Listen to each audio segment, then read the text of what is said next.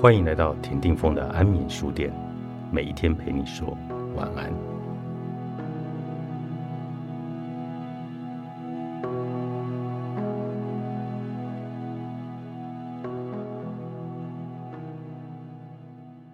曾经，我有个现在看起来显得幼稚的口头禅，我也不想啊，我也没有办法啊。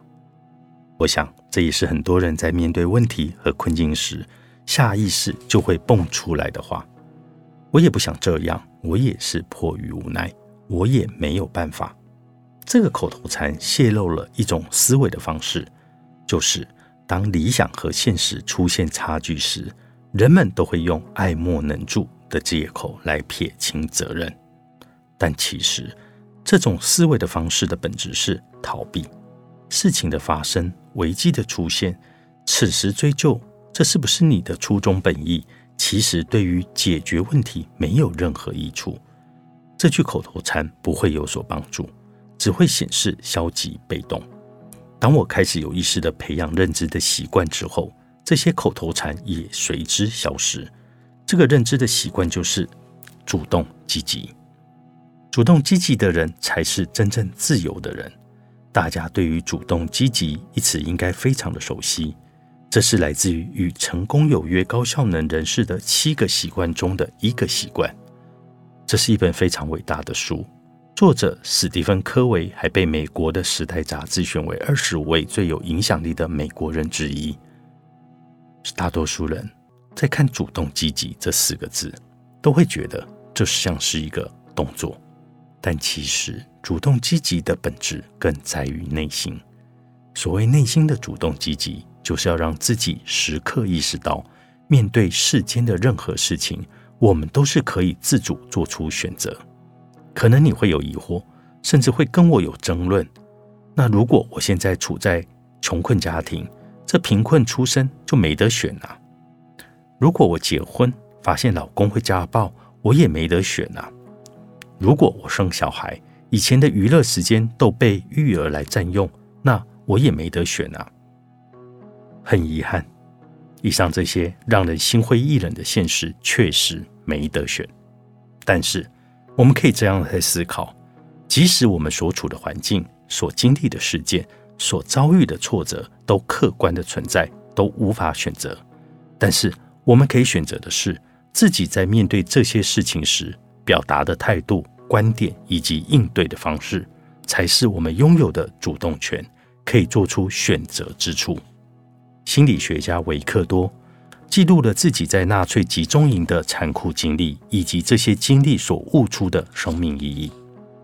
弗兰克生于一九零五年，死于一九九七年，一生活了九十二岁。这样一位长寿的老人，在二次世界大战时与集中营经历了最惨烈的人生的痛苦。他是一位犹太人，全家人都被纳粹关进了集中营。他的父母。妻子、哥哥全部都死于毒气室，只有他和妹妹幸存。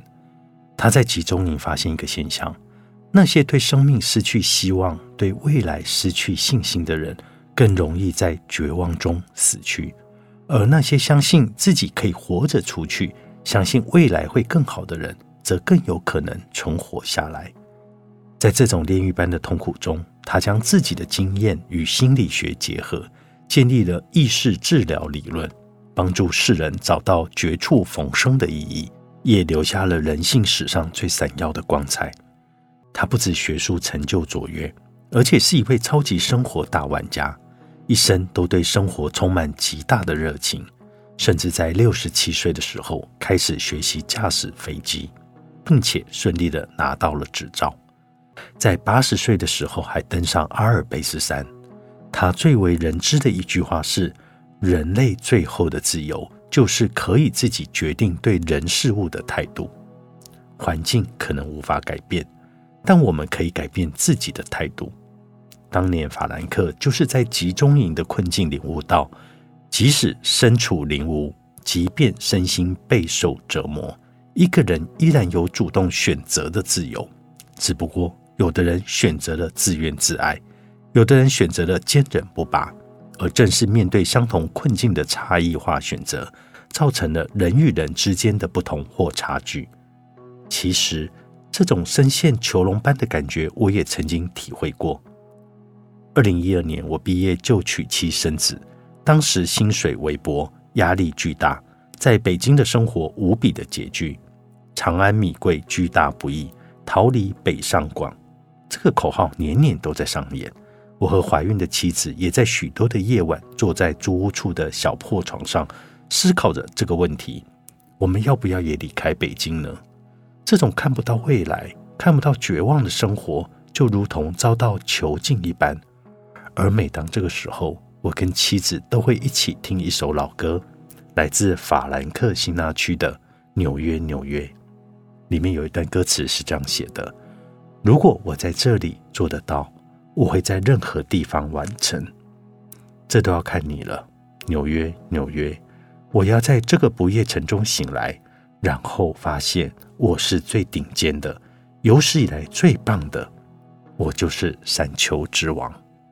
我们把歌词里的纽约换成了北京、上海、深圳，或者任何一个让你有被囚禁感的城市，甚至延伸到你的工作、家庭。